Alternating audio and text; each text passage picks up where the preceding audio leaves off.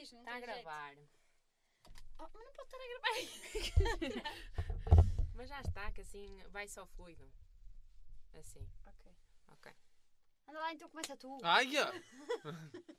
Eh, não queres pôr. eh, Estou a ver a tá minha voz. Ai, João. estranho. Ah. Já está. Olá! João! Ó, João.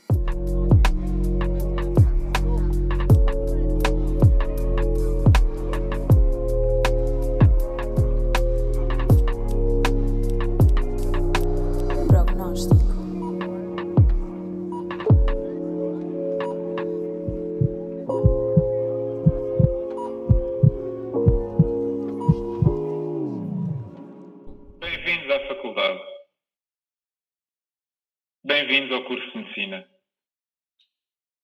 Penso que é chegada a altura de concretizar aquilo que tem sido o vosso sonho: entrar em medicina, seguir uma carreira médica, ser médico. Ah, a Covilhã e a Universidade da Beira Interior têm todas as condições para conseguir ajudar-te a concretizar esse desejo.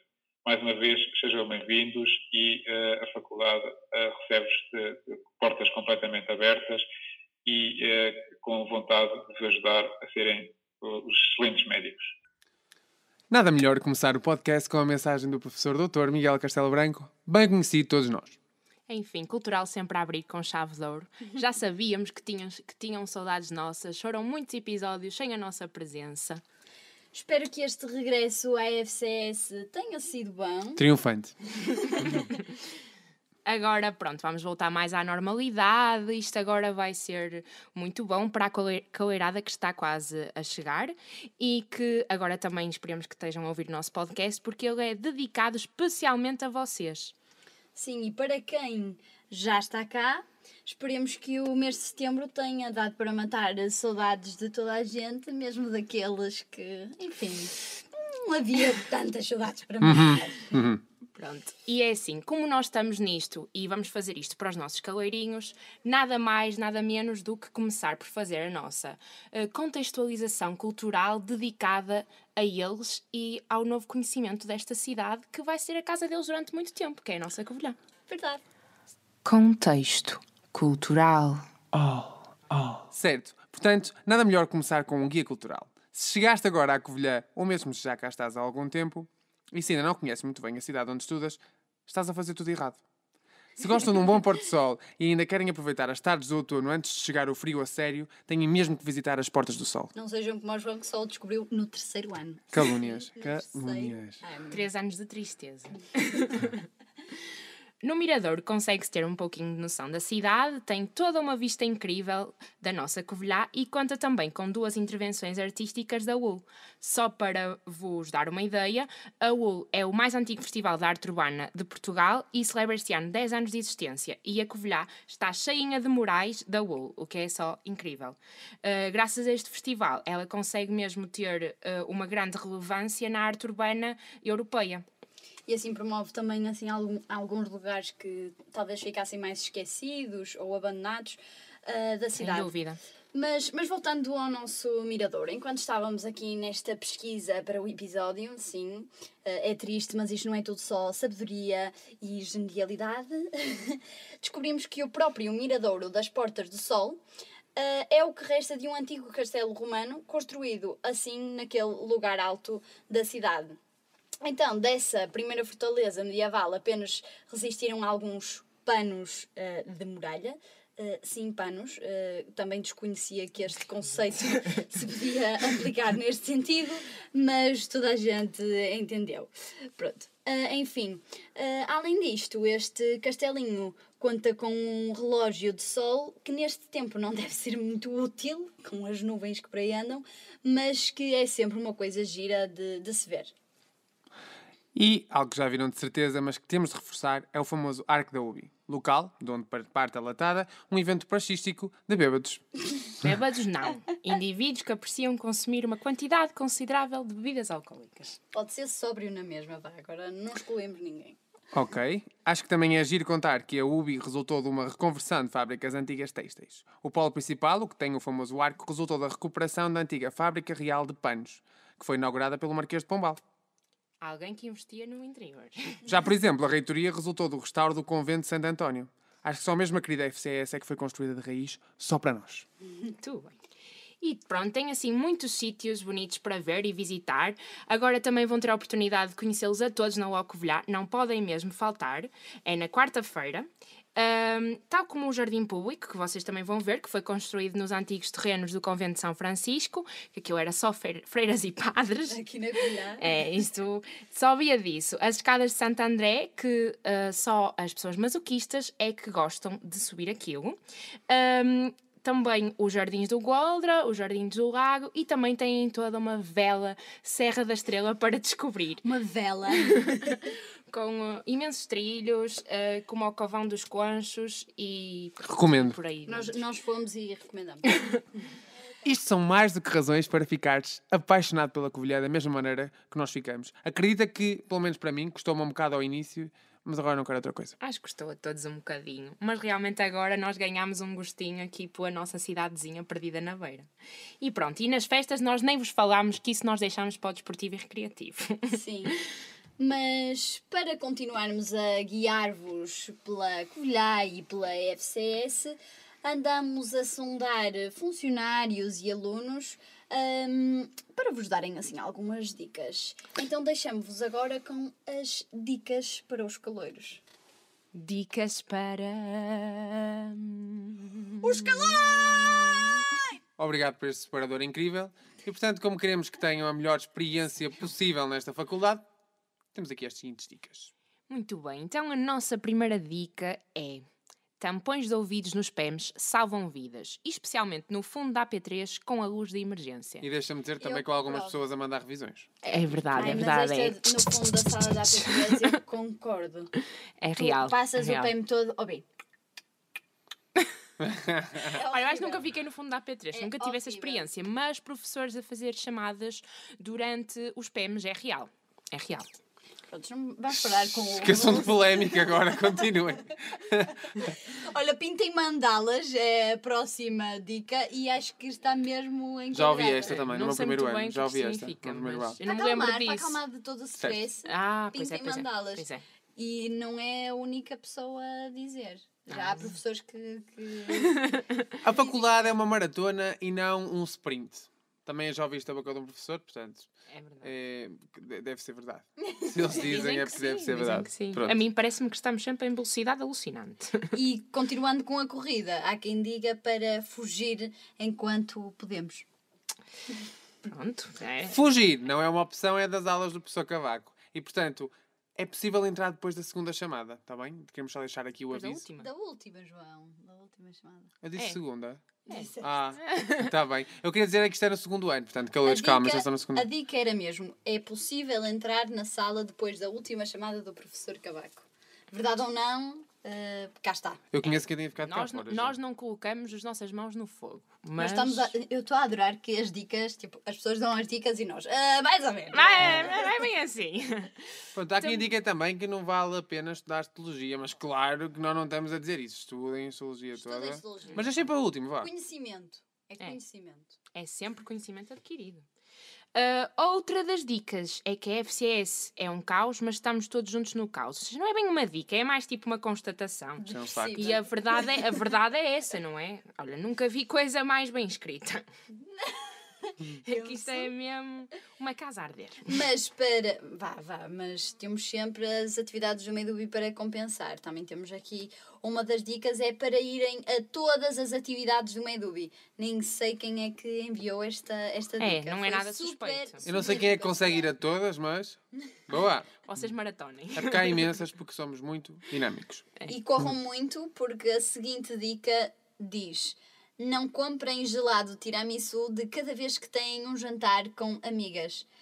Hum, Não me identifico. Estou a tentar perceber a origem disto. Não, não estou a não me chegar lá. identifico, Também mas- não. Não me identifico I um can't relate. Mas identifico-me com a seguinte, que é a descer vão a pé, para apanharem um arzinho fresco, mas a subir arranjem boleia porque custa um bocado. Sim, aquele é que atalho, saca as boias a toda a gente. aquele atalho, aquele atalho mata gente. Aqui também diz para arranjarem uma boa comissão de ano. Nós temos, Sim. nós pessoalmente temos muita sorte. Muita sorte mesmo. É fundamental, até mesmo para passarem de para a ano. nossa comissão. também temos a dizer que não recomendamos que assinem por ninguém, porque isso Sim, não, não é nada correto. Não é nada correto. Tostas mistas com meia hora de antecedência, por favor. E é se querem comer uma. Não, E mesmo assim correm o risco e eu de não vou pedir comer. ao Sr. Américo e ele faz-vos. Ela faz- tem um jeito assim. especial. Hum, almoçar na cantina. Vão ao meio-dia ou não almoçam? Aquilo costumava, pelo menos antes do Covid, faziam umas filas São capazes de almoçar, mas tarde. enormes. Yeah. Também É têm sempre o buffet ah, para algum Sim, desenrasque. vejam bem. A... Conselho, pessoal, vejam bem as emendas e vejam o que é que compensa mais. Sim, o buffet é um bocadinho mais caro. Mas às vezes, há dias mas compensa. compensa. Há dias compensa. A próxima é imprimir na impressora da biblioteca é o melhor remédio e realmente, por experiência própria, eu não confiaria em nenhuma das impressoras. Mas isto sou eu a vos, a vos dizer. Por acaso eu tenho fé na, na impressora da biblioteca. Tenho Tens tido fé? sorte. tenho Olha, tido eu sorte. tenho a dizer que as minhas dívidas já rondam os 10 mil euros naquelas Só impressoras. desde o início deste ano. Só desde o início deste ano. Não vamos contabilizar os outros, não é loucura. E ainda relacionado com, com a biblioteca, eh, levem vestuário multi-estação. Eh, Levem casaco, por amor de Deus, para, aquela, para aquele polo norte que é a Ou casaco ou camisola fresquita, porque aquilo é, é uma amplitude Sim, por baixo do casaco levem uma t-shirt. É. Porque ou é frio ou é calor. e é Não há meio É termo, péssimo. não há meio Mal. termo. Por fim, queremos só dizer que não nos responsabilizamos por nada do que aqui foi dito, porque, porque isto foi culpa vossa. Não podem confiar em nós. Hum, e agora, continuando com as dicas para os caloiros, mas numa versão funcionários, ou seja, ah, umas dicas que foram recolhidas ah, não pelo- pelos alunos, mas foram recolhidas Aos nossos aos nossos queridos. funcionários. Ah, Uma dica já dica- conhecida. É a dica do do funcionário. funcionário. Bora lá. A dica do funcionário. Deve ser esse, ou da UBI. Portanto, eu no meu caso, se eu fosse calor, a, prim- a primeira coisa que eu faria quando chegasse à cidade da Covilhã seria, e à Faculdade de Medicina também, convém salientar, seria um dia à noite juntar-me com os meus colegas mais próximos, irmos a um bar festejar a chegada à cidade da Covilhã, onde eles serão todos bem recolhidos e bem aceitos e que se divirtam com o juizinho que nós estamos cá para, para os ajudarem daquilo que for preciso. Ora então, o caloiro, para conseguir um lugar na biblioteca para estudar em época de exames, convém que venha o mais cedo possível, mesmo às nove da manhã, logo quando abre. Eu acho que os locais mais bonitos da nossa cidade é a Zona Histórica Antiga da Covilhã, Eh, tem, o, tem o seu historial eh, da história e acho que é interessante para eles conhecerem um bocadinho da história da, da Covilhã. Depois, outros sítios que eu acho que são ah, bonitos para eles visitarem, ali o Jardim da Goldra, o Jardim do, jardim do, do Lago, ah, o Jardim de Público. Portanto, o calor, quando chega ao, pela ao bar, deve pedir uma comida saudável. Portanto, o que é que eu aconselho? Portanto, um pãozinho, uma tosta, uma, uma torradinha, um pãozinho com manteiga. Tosta não muito, porque já tem o queijo e o fiambre, não tive, mas principalmente a torradinha ou, ou o pãozinho com queijo, que é muito bom. Depois temos as frutas também, fruta natural, eh, iogurtes não temos, mas vamos ter brevemente. Os nequinhos de fruta seca também vamos ter brevemente. Mas para já, o que eu aconselho é o pãozinho. Embora embora se não houver abuso, também um bolinho também não faz mal a ninguém. Um bolinho de arroz, desde que não seja todos os dias, também não faz mal a nenhum.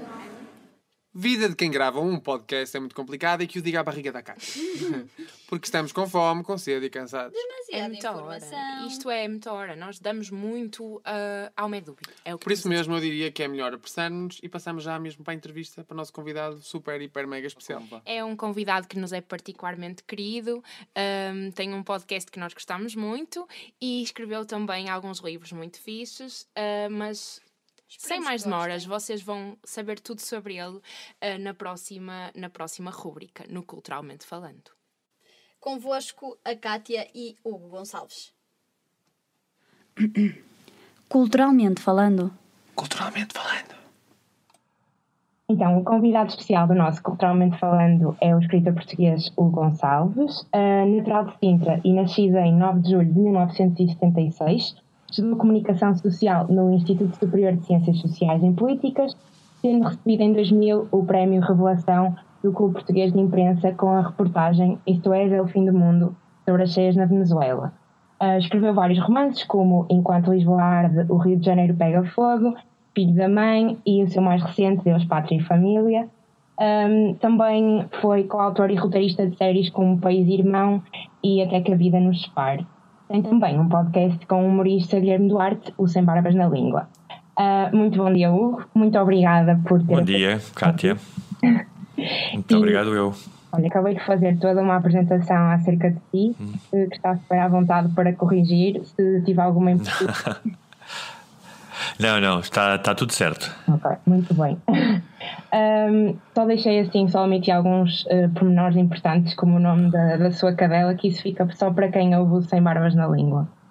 Ah a Amélia, eu posso, posso revelar, a Amélia, a cadela que, hum, que adotei no Brasil, quando morava no, no Rio de Janeiro. É uma, uma rafeira carioca, ou como se diz lá, uma vira-lata, e que veio comigo quando eu regressei e que, hum, e que pronto, é uma, é a minha, é uma das, a minha grande companheira, tal como o Batman tem o Robin, eu tenho a Amélia.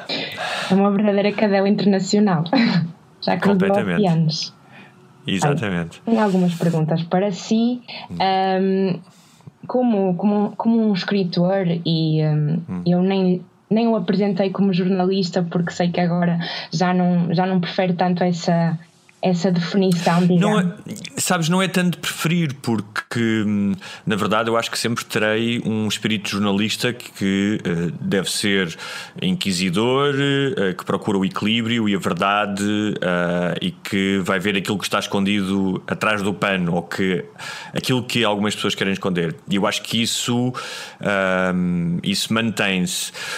não se trata de uma questão de preferência, trata-se apenas de uma questão de honestidade, porque eu não faço jornalismo uh, ativo há praticamente 10 anos, já não tenho carteira profissional. Para se exercer jornalismo em Portugal, tens que ter carteira profissional.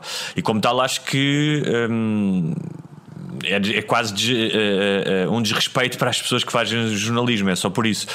Um, eu colaborei primeiro como jornalista e depois como, como cronista durante muito tempo com vários jornais. Um, ultimamente não o tenho feito, talvez um dia volte a fazer, mas é só, é só essa questão: é a questão de, de facto, eu um, não faço jornalismo há, há muito tempo, mas ainda tenho a alma de jornalista, digamos assim ainda tem esse espíritozinho. Um, Sim. Pois é assim, tendo em conta o seu percurso e como é um escritor, também é um criativo e a criatividade está sempre presente na sua vida, de certa forma. Um, o processo criativo pode muitas vezes levantar alguns desafios e a minha, a minha primeira pergunta ia mesmo para esse campo, que é como é que se lida com o processo criativo, como é que se lida com a produtividade e com as metas que é necessário serem atingidas. Um, por onde é que eu hei de começar? O, eu tenho uma visão bastante uh, pragmática e o, aquilo que os americanos chamam blue collar, ou seja, um espírito de operário no que toca à ética de trabalho. Uh, e como tal, acho que a criatividade, apesar de estar envolta às vezes num certo misticismo, especialmente os escritores que estão uh, têm uma espécie de um manto romântico à volta deles, não é? Ao longo, ao longo dos séculos isso sempre foi criado. A verdade é que um, se tu queres ser um escritor profissional e um, sendo um escritor profissional, há uma gama de coisas que podes fazer que vai desde escrever romances, escrever guias para séries, escrever artigos de jornal, crónicas, tudo isso. Um, Uh, então uh, deves ter pelo menos uma tal ética de trabalho quase do operário uh, que se levanta de manhã e que está sentado a determinada hora à frente do computador para fazer aquilo que tem que, que, que lhe é pedido. Um, como eu, desde muito cedo, trabalho sozinho, ou seja, eu não passei muito tempo numa redação, estive algum tempo, mas desde que fui para Nova Iorque em 2001, praticamente não voltei a nenhuma redação, e como tal, o trabalho que fiz como correspondente em Nova Iorque ou em Madrid ou até no Rio de Janeiro uh, exigia da minha parte uma disciplina uh, porque não tinha uma hora para estar numa redação ou num escritório. Muitas vezes era eu que tinha que ir à procura das histórias para as poder vender quando era freelancer, e isso exigiu a tal disciplina um, necessária a acordar de manhã e começar a trabalhar. Há muita gente que às vezes me diz, e eu acho piada sempre que é: Ah, mas como é que é possível? Tipo, isto antes da pandemia, porque agora as pessoas estão muito mais habituadas a estar em casa. Portanto, antes de nós estarmos completamente uh, familiarizados com, com o teletrabalho. Mas antes disso diziam: Como é que tu acordas e não ficas o dia todo de pijama? Para mim era algo impensável uh, ficar o dia todo de pijama. Acordava e ou ia passear o cão, ou ia correr, ou ia tomar o pequeno almoço, tomar banho, todas as atividades que as pessoas fazem, e depois começava a trabalhar, muitas vezes para ter essa ideia de divisão entre estares em casa e iniciares uma tarefa ia para cafés, sempre trabalhei muito em cafés, eh, desde o tempo de Nova York, procurava uh, um, um, lugar. Habitual, tornava-me sempre uma espécie de uma presença assídua nesses lugares. Um, e como tal, sim, há um elemento criativo que eu acho que é inato. Uh, acho que todos nós temos criatividade, mas uh, tal como há pessoas que são melhores a tocar instrumentos musicais e outras que são melhores a desempenhar atividades físicas, uh, eu imagino que haja um, uma, uma espécie de um, de um software cerebral que nos permite ter mais talento para uma coisa ou para outra, e alguns têm a sorte de conseguir desenvolver esse talento e trabalhar, trabalhá-lo e de ganhar a vida com ele. Um, talvez eu tenha algum talento escondido que nunca o descobri, um, mas tive a sorte de perceber que tinha algum jeito para a escrita, um, de ir atrás desse desse, desse desejo de fazer alguma coisa com essa capacidade e com essa competência. Um, e depois trabalho. Há um escritor americano que eu gosto muito, que é o Michael Chabon, que tem eh, que diz que cedo percebeu que havia três coisas para ter sucesso. Uh, era a sorte, o talento e o trabalho sendo que a sorte tu não controlas, porque estão além de ti, ou tens ou não tens, só lhe cabia uh, desenvolver aquilo que ele tinha algum controle, que é o trabalho. Uh, e como tal, como ele também tinha algum talento e teve alguma sorte, e aqui eu acho que a sorte é sempre, é sempre muito importante. Há um discurso, uh, talvez resultado do espírito dos nossos tempos, de se tu trabalhares muito, vais conseguir. Uh, não há, uh, todas as pessoas são capazes de realizar os seus sonhos. E, um, e há uma história do Richard Zimmler, que é um escritor americano, mas que vive em, em, Portugal desde os anos 80, uh, casado com o, o biólogo um, Quintanilha, agora falha-me falha, falha o primeiro nome dele, um, e, mas que está em Portugal há muito tempo, tem uma relação uh, emocional e, uh, e, vive no Porto. O, o Richard Zimmer conta, conta a história de ter ido uma vez a uma, a uma escola falar e estava lá com o secretário de Estado da Educação, e que o secretário de Estado da Educação teve este discurso de não, todos conseguimos, o sucesso sucesso é algo ao alcance de todos e a coisa mais importante. E o Richard Zimmler quase que o desautorizou, dizendo que as pessoas têm que ser treinadas para o sucesso, mas também para o fracasso. Que o fracasso faz parte da nossa vida um, e que muitas vezes é uh, quando falhamos que há uma curva de aprendizagem uh, uh, grande em que retiramos alguma coisa de, dessa experiência. Um, e, e, e, acho que isso é muito, é muito importante ter a noção de que fala-se muito da questão da meritocracia e é verdade que se trabalharmos uh, estudarmos e estivermos, uh, procurarmos estar no sítio certo, que é mais fácil que a sorte nos apareça. Um, mas é muito ingênuo pensar que o lugar onde crescemos, a educação que tivemos, uh, o facto dos nossos pais terem mais ou menos possibilidades de, de nos dar uma educação melhor ou pior Uh, tanto que a mobilidade social em Portugal não é muito grande comparada com outros países. E é preciso ter isso em conta também, ou seja, não, não, não, não nos encantarmos por este discurso exclusivo de se tu acreditares, tu consegues. Uh, há outros fatores além de, uh, dessa crença em nós próprios que, que, que também são importantes. Certo, então de certa forma também podemos dizer que além do talento, além da sorte, que também é preciso muita disciplina e talvez até uma rotina, que é interessante uh, o que estava a dizer, que realmente não tem um trabalho, o típico trabalho das 9 às 5, mas até que o transforma um bocadinho assim num trabalho Sim. das 9 às 5. Tentar ter um bocadinho Sim. de disciplina. Sim. Um, há uma. Há uma diz, diz, desculpa. Força, força. Não, estava-me a lembrar disso, porque mais uma vez a tal idealização do trabalho do escritor, não é? Uh, o boémio, uh, com uma vida desregrada. E é verdade que eu já tive também um pouco essa vida. Uh, quando se é mais jovem é mais fácil.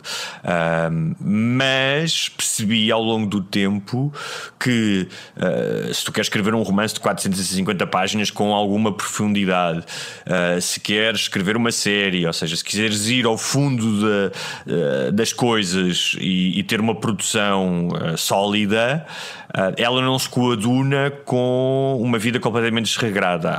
Lembro-me de uma entrevista há muitos anos do ator Russell Crowe, em que ele dizia que tinha sido pai há pouco tempo e que dizia que as ressacas não iam bem com bebés pequenos.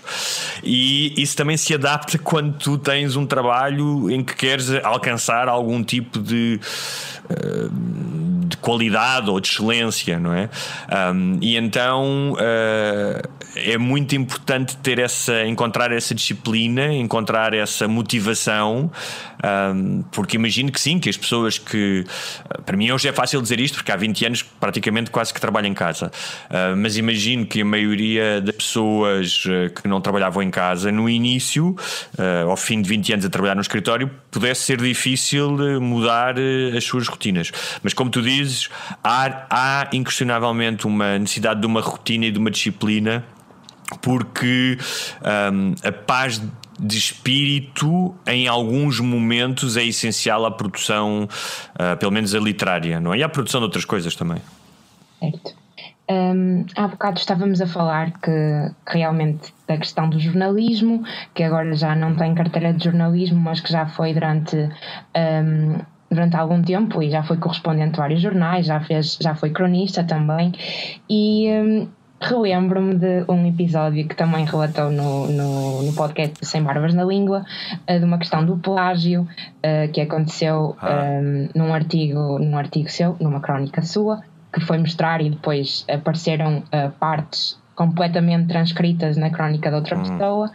Um, de que forma é que acha que agora que vivemos numa sociedade que é, que é muito mais é sociedade comunicacional, que tem que é muito mais que, que há uma disseminação muito mais rápida uh, dos conteúdos, de que forma é que acha que isso pode uh, proporcionar a que estas situações de plágio aconteçam e até e como é que um, um como é que um criativo se pode proteger disto, digamos assim?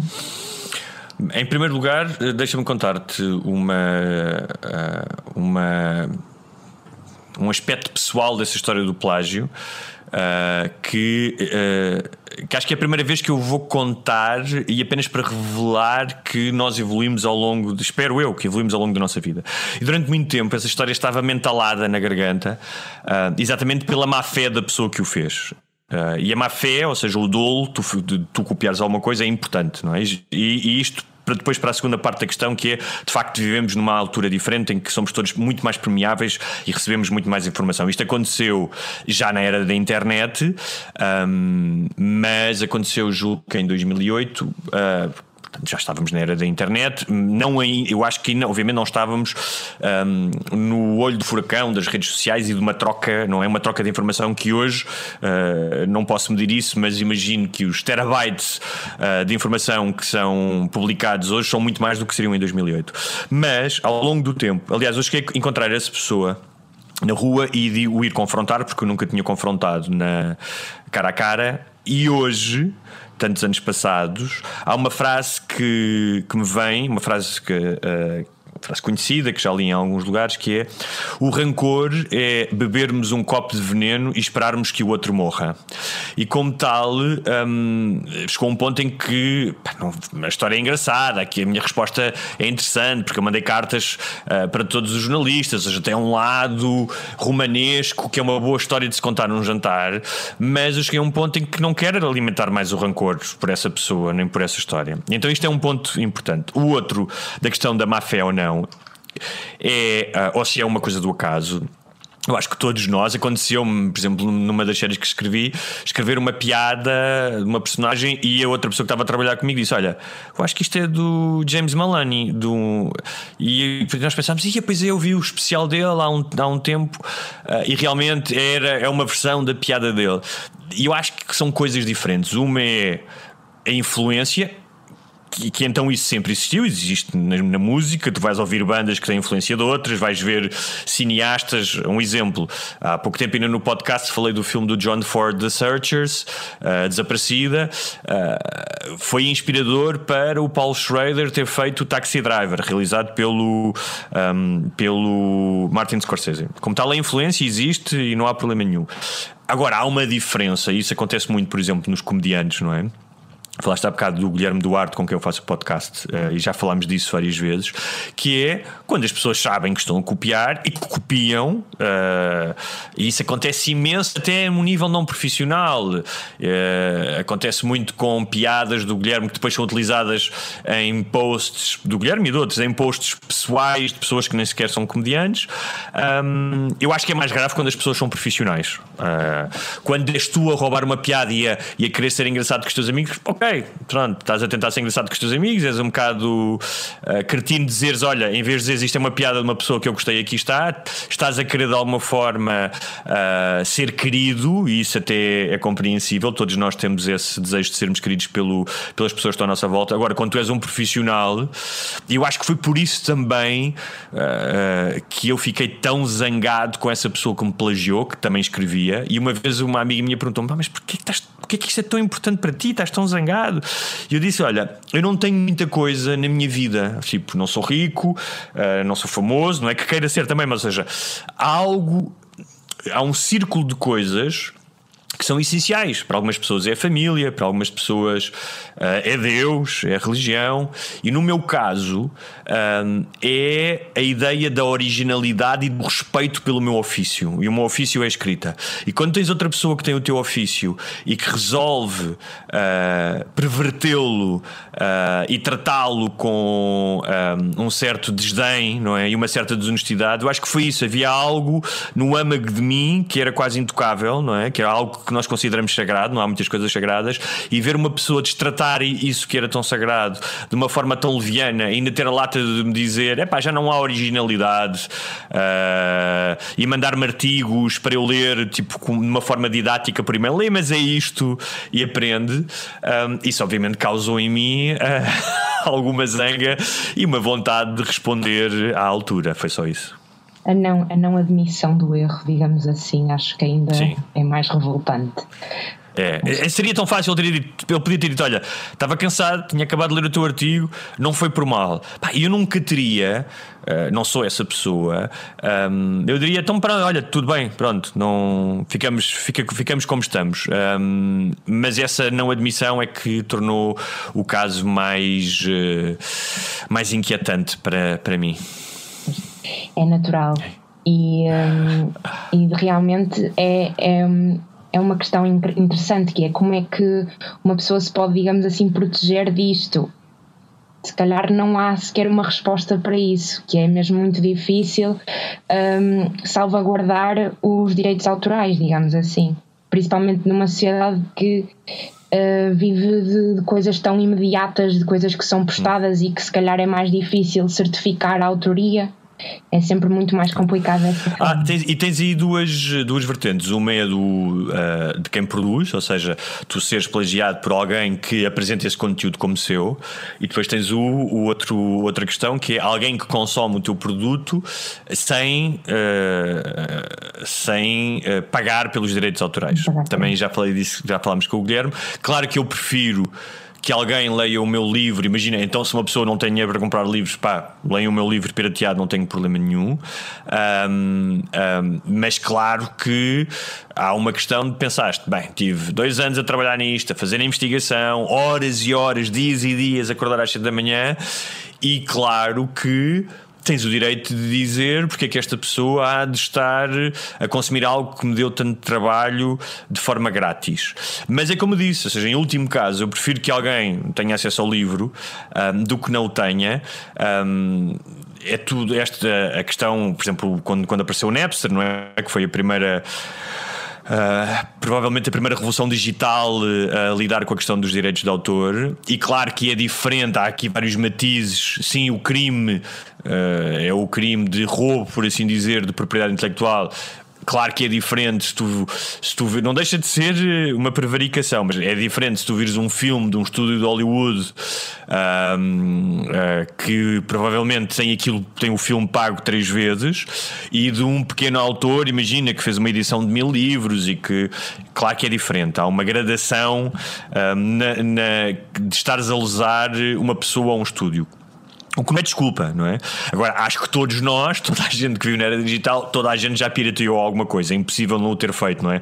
Acho que ninguém. Agora, acho que passa muito por uma cultura um, ou seja, não vai haver uma sociedade perfeita em que ninguém vá piratear, passa muito pela cultura de cada sociedade. E, por exemplo, nos Estados Unidos, uh, claro que há imensa gente que consome coisas pirateadas, mas há muito mais a cultura de tu pagares por um bem uh, intelectual, ou seja, um livro, uma música, um filme, do que em Portugal, sendo que está a mudar. Tu vês isso nos podcasts, já há gente que é patrona, por exemplo, é? já paga o conteúdo.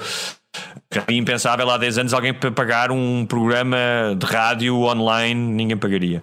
Mas existe de facto uma.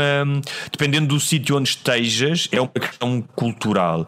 E isto é muito importante as pessoas perceberem, porque isto tem muito a ver com a literacia ou iliteracia online, que é. Uh, um artigo do New York Times ou um podcast do New York, do New York Times um, tem um investimento e tem um custo que não tem um, um dos sites que existem de notícias falsas, não é? Ou os posts na internet que dizem que as vacinas são isto ou são aquilo. É? E isso custa dinheiro. Um, e para ter informação de qualidade e ter conteúdo de qualidade é preciso convencer as pessoas de facto custa dinheiro. Uh, uh, da mesma maneira que as pessoas vão a um restaurante e, e se forem comer comida com bons ingredientes e forem beber um bom vinho, pagam por isso e não se vêm embora sem pagar, não é? E o know-how do chefe que está a cozinhar é importante, uh, os anos que ele trabalhou, uh, as escolas onde ele estudou é importante e isso custa dinheiro. O mesmo acontece com os produtos culturais. E às vezes é mais difícil porque é algo intangível, o produto cultural, as pessoas darem esse valor. Mas eu acho que estamos a mudar um bocado uh, o padrão e acho que as pessoas estão mais disponíveis a pagar por esses conteúdos e perceberem que para terem conteúdo de qualidade é preciso pagar. Certo. Eu diria então que é uma questão mais de contexto cultural, não é? Um, a minha segunda questão, a minha próxima questão, aliás, um, vai de encontro ao facto de ter vivido há alguns anos uh, no Brasil e um, mesmo, mesmo nas suas obras e, no, e no, na série que foi um, guionista no País Irmão, uhum. uh, está muito presente essa ligação com, uh, com, com o Brasil. E eu queria lhe perguntar de que forma é que um, os anos em que lá esteve moldaram-no profissionalmente e de forma pessoal também. Hum. O, o, o Brasil tem um impacto à distância que é diferente quando tens a experiência de viver lá mergulhado no dia a dia. Isso é algo que não é exclusivo a mim, ou seja, eu tenho outro exemplo de uh, outras pessoas, especialmente do hemisfério norte, que foram para lá viver, uh, suecos, franceses, outros portugueses, uh, que muitas vezes têm uma imagem idealizada do Brasil, é como uma espécie de uma paixão quando nós conhecemos mal a pessoa, acabamos de conhecer, dizemos esta pessoa é incrível e gosta do mesmo filme do que eu, ou então, sabes, quando estás um bocadinho embriagado pela paixão, e o Brasil tem essa capacidade, porque é um lugar super exuberante, uh, ou seja, mesmo uh, em termos de, de chegares a uma cidade como o Rio de Janeiro, o calor, a paisagem, as pessoas, uh, mas também em termos culturais, a música, a literatura. Então eu tinha criado uma imagem muito romantizada do que era o Brasil. E alguns amigos meus cariocas diziam-me: Hugo, atenção, que ser turista no Rio de Janeiro não é a mesma coisa que morar no Rio de Janeiro. E de facto, o Rio de Janeiro é uma cidade, eu falo do Rio de Janeiro mais do que do Brasil, porque é o que eu conheço melhor, é uma cidade que, como dizia o, o Tojombi, um, por acaso não sei se era em relação ao Rio ou ao Brasil, mas pronto, ele dizia que não é para amadores. O Brasil não é para amadores. E dos lugares onde eu vivi, foi a cidade eh, mais difícil. Uh, um, por uma série de questões que vão muito além da questão da segurança, que nem sequer me senti muito atingido por isso, mas é uma cidade difícil, é preciso ter algum estofo, ter alguma resiliência. Um, e, e uh, uh, e no livro, no Enquanto Lisboa do Rio de Janeiro pega fogo, eu falo disso e nas minhas crónicas também. Uh, uh, há um livro que eu trabalhei como editor chamado Palavra de Gringo, um olhar uh, estrangeiro sobre o Brasil, em que um escritor sueco fala exatamente do que ele chama o Brazilian Blues, que é esse ajuste da realidade entre aquilo que tu projetaste e depois a tua vida real. E sem prejuízo de todo esse lado mais romântico que o Brasil também tem, uh, uma das coisas que o Brasil me ensinou uh, foi essa resiliência e uma certa gratidão de alguém como eu, que durante tanto tempo, ainda sou. Uh, sou exigente e, e, sou crítico com Portugal, não é? Não, não deixei de ter essa. Mas entender que na lotaria genética, na lotaria um, cósmica, que é o lugar onde tu nasces e o ano em que tu nasces, eu tive muita sorte de nascer em Portugal em 1976 e de estar vivo agora, um, porque um, eu acho que em Portugal nós crescemos um bocadinho com um bocadinho não, crescemos com um grande complexo de inferioridade porque um, estamos na cauda da Europa em muitas questões, portanto, comparamos sempre com a Alemanha, com a França, com, com a Inglaterra, mas esquecemos que realmente, e, e, e, há muitas coisas em que devemos ser mais exigentes e que podíamos estar muito mais à frente, sem dúvida alguma, mas, uh, e não digo isto com resignação, mas como responsabilidade que temos que melhorar, mas estamos na cauda, provavelmente, do lugar onde se melhor se vive no mundo, com mais qualidade de vida, uh, em termos de educação, de acesso à saúde, de, um, uh, de acesso à cultura. Uh, e, e, então estar no Brasil fez-me perceber uma coisa. É, eu acho que, por exemplo, uh, que o Erasmus, não é? Qualquer pessoa que faça Erasmus vai para Roma, vai para Berlim, a maioria das pessoas vai para Estocolmo, não é?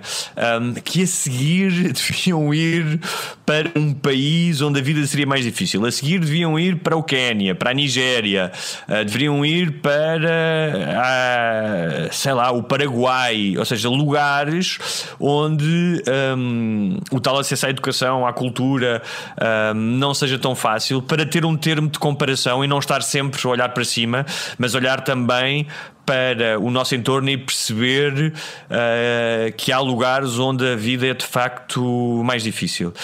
Um, isto a nível pessoal no Brasil. Depois, a nível criativo, uh, estando lá, um, ou seja, senti-me completamente mergulhado na cultura brasileira, uh, na experiência também da diáspora, ou seja, na experiência de imigração dos portugueses no Brasil. O livro fala muito disso, enquanto Lisboa, do Rio de Janeiro pega fogo, que também é algo que é muito, um, muito característico da identidade portuguesa, que é a ideia da ida, do, da imigração. Acho que qualquer família portuguesa tem algum parente que, uh, que está imigrado ou que esteve imigrado, é, faz parte da nossa identidade. Um, e como tal, essa distância, uh, essa ideia de sendo que eu já tinha estado, obviamente, em Madrid e tinha estado em Nova York, mas esta distância estar no Brasil e identificar-me como alguém que faz parte da diáspora portuguesa noutro continente também foi muito importante para, para, a, minha, para a minha criação literária e para a minha formação da minha identidade e é muito interessante porque uh, os seus livros também são muito lidos lá. Um, eles próprios têm o, o, Filho da Mãe, que, que lá se chama Mãe, e tem um considerável número de leitores. É, é bastante giro saber que, de certa forma, também deixou um bocadinho a sua marca no país, Sim. ou pelo menos continua a deixar, porque continuam a ler as suas obras. Claro. É muito, é muito, é muito interessante tu veres alguém estrangeiro, por exemplo, já me aconteceu, há um grupo de uh, leitores de português em Barcelona, na faculdade, eu já fiz alguns, uh, já fiz algumas conversas com eles, uh, tive para ir lá, depois não fui por causa da pandemia, e é muito interessante tu veres pessoas estrangeiras com vidas completamente distantes da tua. Ah, no caso do Brasil, pronto, ainda falam a mesma língua, obviamente. No caso de Espanha, não, mas são pessoas que já aprenderam português para ler. E, e eu tenho recebido agora com a, com a publicação do Filho da Mãe, que lá que se chama Mãe, um, de repente recebo mensagens de pessoas em Minas Gerais, no Paraná, ou seja, em lugares completamente distantes, dos quais eu não conheço nada, mas que, que estabeleceram comigo durante 200 páginas e várias horas uma relação de profunda intimidade, não é? De, uh, de se sentirem próximos e de haver algo naquilo que eu creio na minha experiência pessoal, que é universal e que lhes diz tanto a eles como diz a mim. Isso é, é das melhores coisas de, de quem escreve, é ter essa, essa experiência. É. Um, e de facto, O Filho da Mãe é, é um livro que, pronto, que, que é quase uma autoanálise daquilo que é o processo de perda de uma pessoa tão importante numa idade tão tenra. E, um, e sendo um livro que um, acho que é um dos livros mais conhecidos do Hugo, que já até já cruzou oceanos e, como eu estava a dizer, até já chegou ao Brasil e é, e é muito lido lá. Um, a minha pergunta vai no sentido de a escrita deste livro um, foi uma necessidade que sentiu que a determinada altura tinha que um, abordar este tema e escrever sobre ele, ou não vê tanto como uma necessidade, mas como uma maneira de preservar as memórias, uh, as suas, as de outras pessoas, da sua mãe? Eu acho que a resposta é ambas as coisas.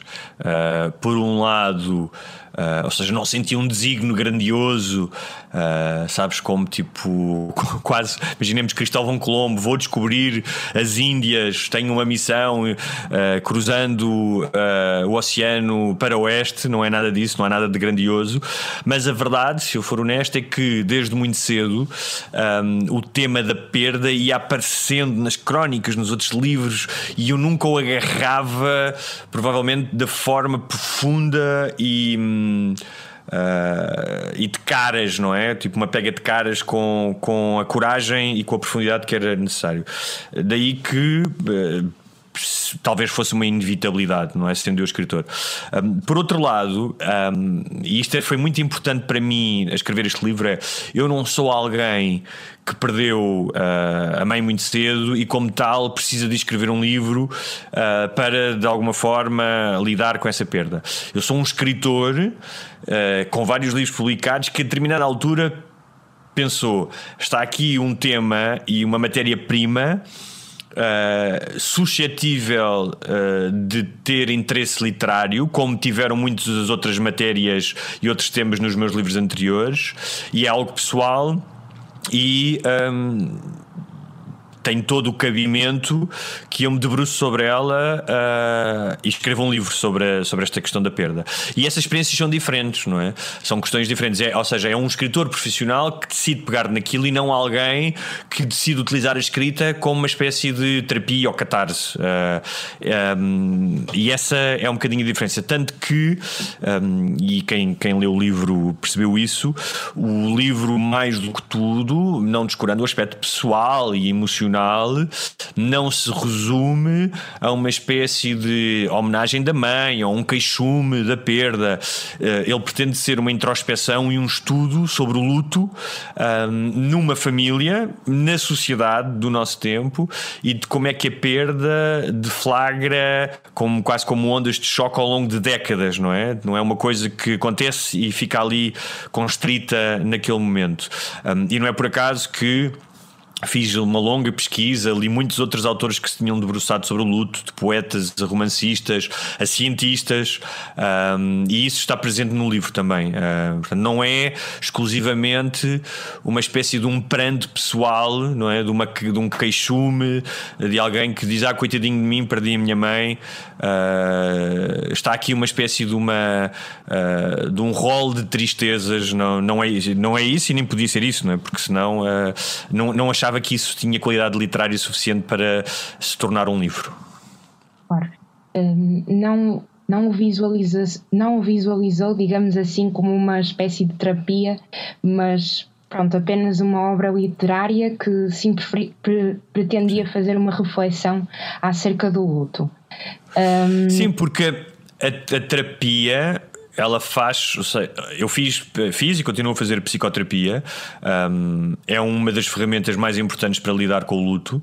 Uh, haverá outras, mas para mim foi claramente a mais, uh, a mais assertiva e a mais produtiva, uh, que curiosamente está em sintonia com o tempo do luto, que é o luto não pode ser acelerado, a psicoterapia não pode ser acelerada, não é como tomar um comprimido, não vais a uma sessão, falas dos teus problemas e está resolvido. Não é preciso um trabalho longo. Um, e uh, o livro resulta de muitas outras coisas, resulta das minhas experiências, dos meus fracassos pessoais, uh, das minhas uh, da, da, minha existência noutros lugares, das minhas histórias amorosas, da, do resultado da minha psicoterapia e como tal, eu não me sentei a escrever o livro como uma forma de catarse ou de terapia. O livro é o resultado de todas essas experiências, inclusive a psicoterapia. Um, num formato literário pensado uh, de forma a poder chegar às pessoas com pertinência, lucidez e espero também com beleza. É, é interessante porque um, talvez o, o, processo de escrever um livro é muito visualizado pelas, pelas pessoas que não escrevem profissionalmente hum. como algo que serve como, como terapia e é mesmo importante reforçar esta ideia de que ela deve ser feita um, e não é pronto, através da escrita que uma pessoa vai ficar um, plena e bem. Repara, um, um, dos instrumentos da, da, da, psicoterapia, a minha psicoterapeuta nunca mandou fazer isso porque eu sou, sou escritor profissional, mas isso é, é conhecido e sabido, desde psicoterapia com crianças pede-se para fazer desenhos, psicoterapia com adultos e psicoterapia de casal pedem para as pessoas escreverem coisas. Portanto, a escrita em si mesmo, obviamente, serve como terapia mas se és um escritor profissional, são coisas diferentes, sabes? São, ou seja, é, é a mesma ferramenta, mas são coisas diferentes. Eu acho que um escritor profissional que queira escrever um livro uh, de, uh, com densidade psicológica e, como eu disse, com pertinência, com lucidez, com, com folgo e com peso, um, não pode partir para o livro com a simples ideia de que ah, vou fazer aqui terapia a escrever isto. Há um trabalho literário, de linguagem, de construção, mais do que isso.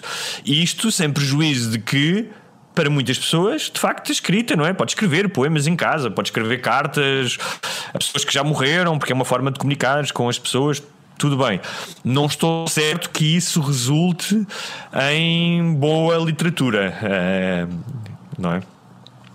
Sim, o processo um, literário deve ser pensado e não deve ser apenas uma coisa emocional. Um, Sim. Diria isso, certo? Eu tenho uma data de coisas que adoraria falar, mas ah. realmente não temos muito mais tempo. E eu tenho mais uma pergunta acerca do um, seu novo livro que lançou, Deus, Pátria e Família, uh, que é um livro que é, assim, diria, uma distopia Uh, não sei se posso considerá-lo assim, corrija-me se estiver errada, mas é uma distopia. Uh, bem, eu não gosto, não gosto muito de corrigir as pessoas, não tenho esse, essa pulsão de inquisidor, de diácono remédios, mas um, não é completamente errado, sendo que a maioria das distopias um, se afastam da realidade muito mais do que o meu livro. Ou seja, no meu livro o que existe é uma espécie de uma história alternativa muito mais do que uma uhum. distopia.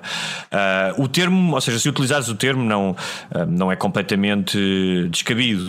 Mas o que acontece é que um, em 1940 há um evento que é o afastamento de Salazar do poder. Uh, ele é substituído por uma pessoa que é uma figura histórica, que era o Rolão Preto, dos nacional-sindicalistas, que estava mais à direita de Salazar, que era mais radical de Salazar, e o país. Um, Uh, o governo uh, cola-se às forças do eixo, à Alemanha e à Itália, em vez de ficar na Segunda Guerra Mundial. Este é o panorama, o cenário.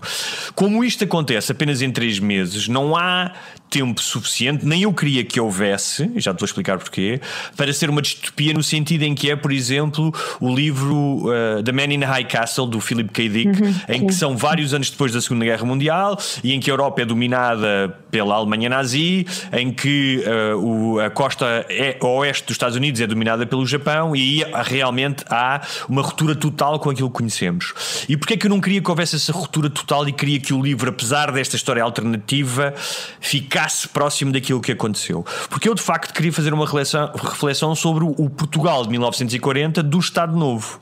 Um, e mais do que tudo era como é que às vezes um evento se houverem as condições necessárias, é quase como uh, alguém que deita um cigarro uh, pela janela num dia de 42 graus, em que não há vento, em que não limparam as matas. Ou seja, quais é que são as circunstâncias que levam a um fogo florestal? E neste caso, quais é que são as circunstâncias que levariam uh, um, a um volte-face em Portugal em que um, as coisas se tornassem ainda mais insustentáveis do ponto da tirania em Portugal? E porquê? Porque eu acho que não, não, não não acho que Portugal ou a Europa está à beira do que aconteceu em 1930 com a Alemanha ou com a Itália, mas acho que há uma série, uma série de condicionalismos, e se olharmos para a Polónia, para a Hungria, em que são uh, democracias bastante debilitadas pela ascensão de, de figuras autoritárias, eu queria fazer essa, essa reflexão, que é algo que. Hum, a Naomi Klein chama de shock doctrine, ou seja, que é quando há um evento Uh, e no meu livro existe esse evento, aliás, existe mais do que um, em que deixa as pessoas com medo, que deixa a população com medo, ela é muito mais vulnerável a ser manipulada pela propaganda e pela desinformação. Aconteceu isso, por exemplo, com o 11 de setembro. O governo norte-americano conseguiu invadir o Afeganistão, conseguiu invadir o Iraque, uh, mentindo, utilizando uh, a ideia de que havia armas de destruição maciça no Iraque, conseguiu uh, privar os americanos de certos direitos fundamentais, de aumentar a vigilância sobre os certos cidadãos, porque quando as pessoas têm medo, estão mais dispostas a privar-se da liberdade em favor da segurança. E eu acho que estamos numa fase em que há esse cheiro no ar. e então escolhi aquela época um, para um, retratar essa, essa ideia de uh, o que é que poderia acontecer para nós sermos todos manipulados nessa direção e, de certa maneira, caminharmos voluntariamente para um Portugal mais autoritário uh, e menos democrático. Certo.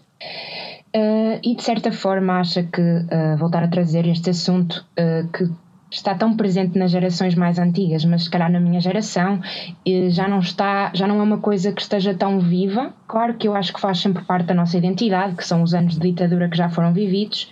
Claro. Uh, de que forma é que trazer esse tema outra vez, uh, essa época histórica, pode, digamos assim, chamar-nos mesmo a atenção para a possibilidade. Eu acho. Eu tenho Sim. até uma, uma frase muito interessante que é a história nem sempre a história não se repete, mas por vezes rima e eu não sei se estou a dizer muito Exatamente. bem.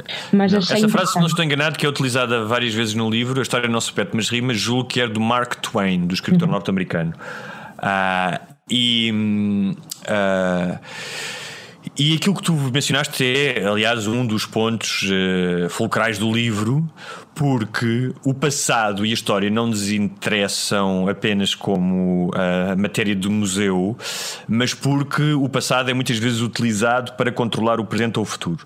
Um, e se tu pensares em movimentos uh, radicais, sejam eles do Estado Islâmico, uh, aos movimentos de, por exemplo, ao, ao, ao uh, uma das coisas comuns há sempre a idealização de uma época dourada no passado, a América dos anos 50, no caso do Estado Islâmico é o Al-Andalus, portanto, os primeiros anos do Império. Um, muçulmano no século VII e VIII. Uh, isso é muito comum. No caso do Estado Novo, eram os descobrimentos. Uh, e. Um, e, portanto, há, há um aproveitamento do passado, e quando hoje tens no debate político eh, questões sobre, eh, sobre a escravatura, sobre o colonialismo, eh, sobre o padrão dos descobrimentos, elas existem sempre em função de uma agenda política dos partidos de esquerda ou direita, não é? Uh, portanto, o passado serve para manipular o, o, presente, isso é muito importante. E mais do que tudo, não é por acaso que o protagonista, que é um detetive da Polícia de Investigação Criminal, o Luís Paixão Leal, tem uma condição que se chama hipertimésia, que é muito rara, mas que existe, que é uma memória fotográfica quase infindável. Ou seja, são pessoas que são capazes de se lembrar do que aconteceu há 10 anos na sua vida, ou seja, não, têm, não, não são capazes não, de reproduzir eh, os livros todos que leram, não é isso, mas sempre que há uma memória pessoal, são capazes de dizer, ok, no dia 25 de abril de 1999 eu estava em Paris e fui dar uma volta de carro com a minha amiga, tal, tal, tal, tal, tal. E porquê que ele tem esta condição? Uh, e porquê é que ele é detetive? Porque ele é alguém que está à procura da verdade, é um detetive que está à procura da verdade, resolver um crime, num país onde essa verdade está a ser encapotada e escondida, que é o que acontece normalmente nas ditaduras, pela desinformação e pela propaganda oficial. Portanto, ele tem esta missão que é quase ingrata de eu quero descobrir a verdade, sendo que fazê-lo nestas condições de uma ditadura vai-me pôr em risco a mim e à minha família.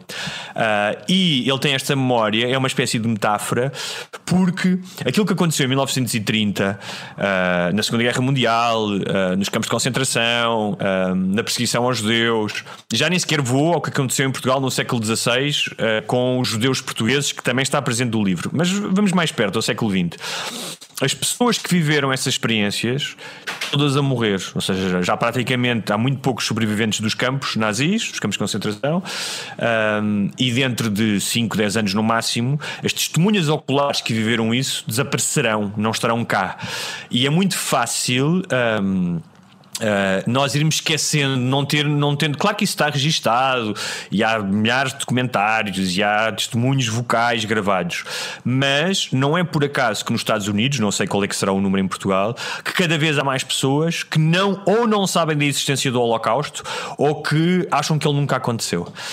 Um, e como tal, acho que a arte, a literatura, uh, as várias formas de arte, uh, a história são essenciais para que a história não se repita uh, ou que nem rime. Um, e, e, acho que o livro, uh, este livro, um, é também um chamamento a um, a um, despertar do que, é que, do que é que pode voltar a acontecer. Assim, para uma pergunta finalíssima, hum. porque já não temos muito tempo, mas nós gostamos sempre de, de colocar uma pergunta final aos nossos convidados, uhum que é assim, pronto, até um bocadinho metafórica, que é uhum. uh, a arte é uma necessidade ou apenas um interesse? Hum. Não, talvez seja as duas coisas. Um, é uma necessidade porque Uh, ao termos uma consciência, sermos um animal com uma consciência, uma consciência desenvolvida, um, temos a capacidade de pensarmos sobre a nossa finitude, sobre aquilo que nos acontece, uh, e não é por acaso que, uh, desde os primórdios do Homo sapiens, que há representações da nossa vida e de, daquilo que andava à nossa volta.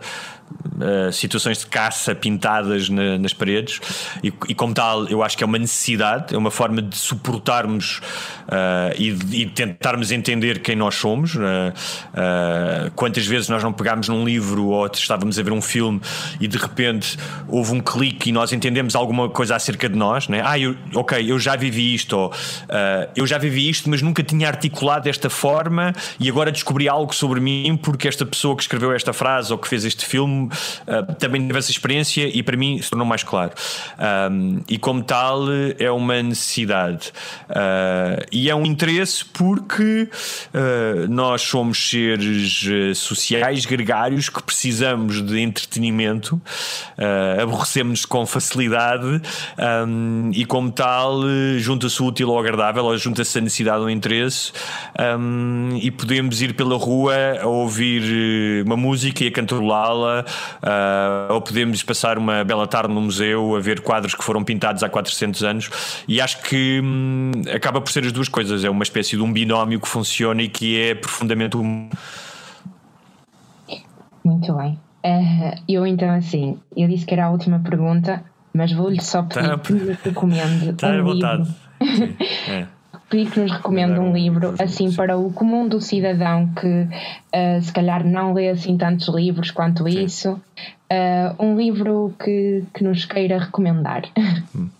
Bem, eu recomendaria obviamente o meu, Deus, Pátria e Família, mas como não, não, não já falámos dele, uh, recomendava um livro, especialmente para quem se calhar não tem hábitos de leitura, um livro de um, do meu amigo João Toro, de um escritor que escreveu um, um thriller policial chamado Águas Passadas. É um livro recente um, que está a ter bastante sucesso um, e acho que é uma leitura bastante cativante. Uh, e a maioria das pessoas que eu sei que leram um livro pegaram e não, não conseguiram uh, parar. Portanto, deixo aqui a recomendação. Águas Passadas do João Tordo. Então fica o Deus, Pátria e Família do Gonçalves e Águas Passadas do João Tordo. e também recomendo agora a título pessoal que vão ver a série Até que a Vida nos Separe, que está agora nomeada para os Prix Europa, que são prémios muito importantes. Sim, e que, e que está no RTP Play, portanto é fácil de encontrar. Vão ao RTP Play e podem ver tudo de seguida. São oito episódios. É verdade, e está muito bem feito e, hum, e gostei muito, devo dizer. Muito obrigado. Uh, muito então, obrigado. agora, quero mesmo agradecer pela sua presença. Uh, foi um prazer ter-me aqui e um, o resto de um bom dia. Depois o episódio vai estar Igualmente. disponível no Spotify e no YouTube. Muito obrigada pela sua presença. Muito obrigada, até à próxima. Obrigada. Espero que tenham gostado desta entrevista da Kátia e uh, do Hugo Gonçalves. Incrível. Um, e agora vamos passar para a caixa de mensagens. Vamos abrir a caixa do correio mais uma vez, três meses depois. Bora lá. Caixa do correio. Então, a primeira mensagem é anónima e diz: oh Carla, se estiveres a ouvir isto, baixa o som. É sim, eu não sei quem é a Carla, mas eu tenho uma Carla no piso de cima. Portanto, também serve se Claramente for. está aqui um grande statement. Alguém está muito irritado com o som da Carla. Não, pessoalmente não sei quem é a Carla, mas. Nem eu. Mas próxima. Se quiseres responder. Carolina, quando é que nos vais fazer o jantar? E esta não é anónima, está assinada por Francisca Neves, aquela que assume os seus statements. Portanto, eu sinto que isto vai sempre para um lado muito pessoal. não sei. A Francisca quis dar a cara. A Francisca quis dar a Mas cara. o que eu acho é que a Carolina prometeu um jantar e não o cumpre. Ei, uh... boca. Uh, não, não. Já está aqui a pôr o seu input, este, este vai, vai. Já juízes de valor. Algum parece. A próxima uh, mensagem é Estamos fartos das fotos no SNS 24. Sinto que esta está um pouco desatualizada. Opa, não está. Mas também a, a caixa de correio está. Não, a caixa de correio está aberta há 3 meses. Já há 3 meses fazia sentido. Já, já é são. É exato, exato. Uh, são muitos juízos de valor, temos que deixar estes, estes inputs uh, saírem. Oh, another day at the As office. pessoas querem partilhar, deixarem-nas partilhar, não é? Exatamente. Pronto, esta foi a nossa caixa de mensagens. Já acabamos. Já acabamos. Já. Ou vasculhar aí bem no fundo a ver se não há outra. Já viram que não. vão ter que esperar mais alguns meses Tem para que estarem enviar connosco. mais mensagens. Uh, o link continua disponível no, um, no Soldarte. No Soldarte e também no do Medubi. Sim, deixem-nos deixem o vosso, a vossa opinião sobre o mesmo o podcast em si, a entrevista, Exatamente. as rubricas, deem-nos sugestões e nós ouviremos com todo o gosto. Exatamente. E agora fiquem com João Não, relembro dezembro. Até à próxima! Deus.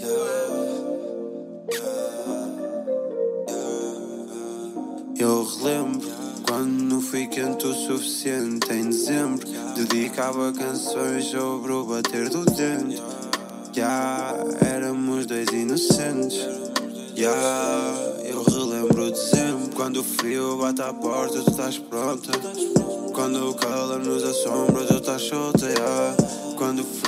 Bate à porta não nos bate Só arromba quando o vento vem e sobra Tu vais e não voltas, já perdi a conta as contas, soltas pontas, enganei mais pontas soltas, solta ponta, quantas vais a quantas voltas. Yeah, às tantas vais e já não voltas. Às tantas vais e já não voltas. Quando ouvi de ti, tenho ouvido aqui. Quando ouvi de ti, vou que ouvir de ti, vou que ouvir de ti. Foi convidativo, juntar-me em pensamento. Proteges-te do frio, agora eu relembro dizer. Eu relembro. Quando não fui quente o suficiente em dezembro Dedicava canções sobre o bater do dente Já éramos dois inocentes Já eu relembro dezembro Quando o frio bate à porta tu estás pronta quando cala nos assombra, tu estás solta, yeah. Quando o frio bate à porta, não nos bate, só arromba. Quando o vento vem e sobra, tu vais e não volta. Quando ouvi de ti, tenho ouvido aqui. Quando ouvi de ti, vou que ouvir de ti, vou que ouvir de ti.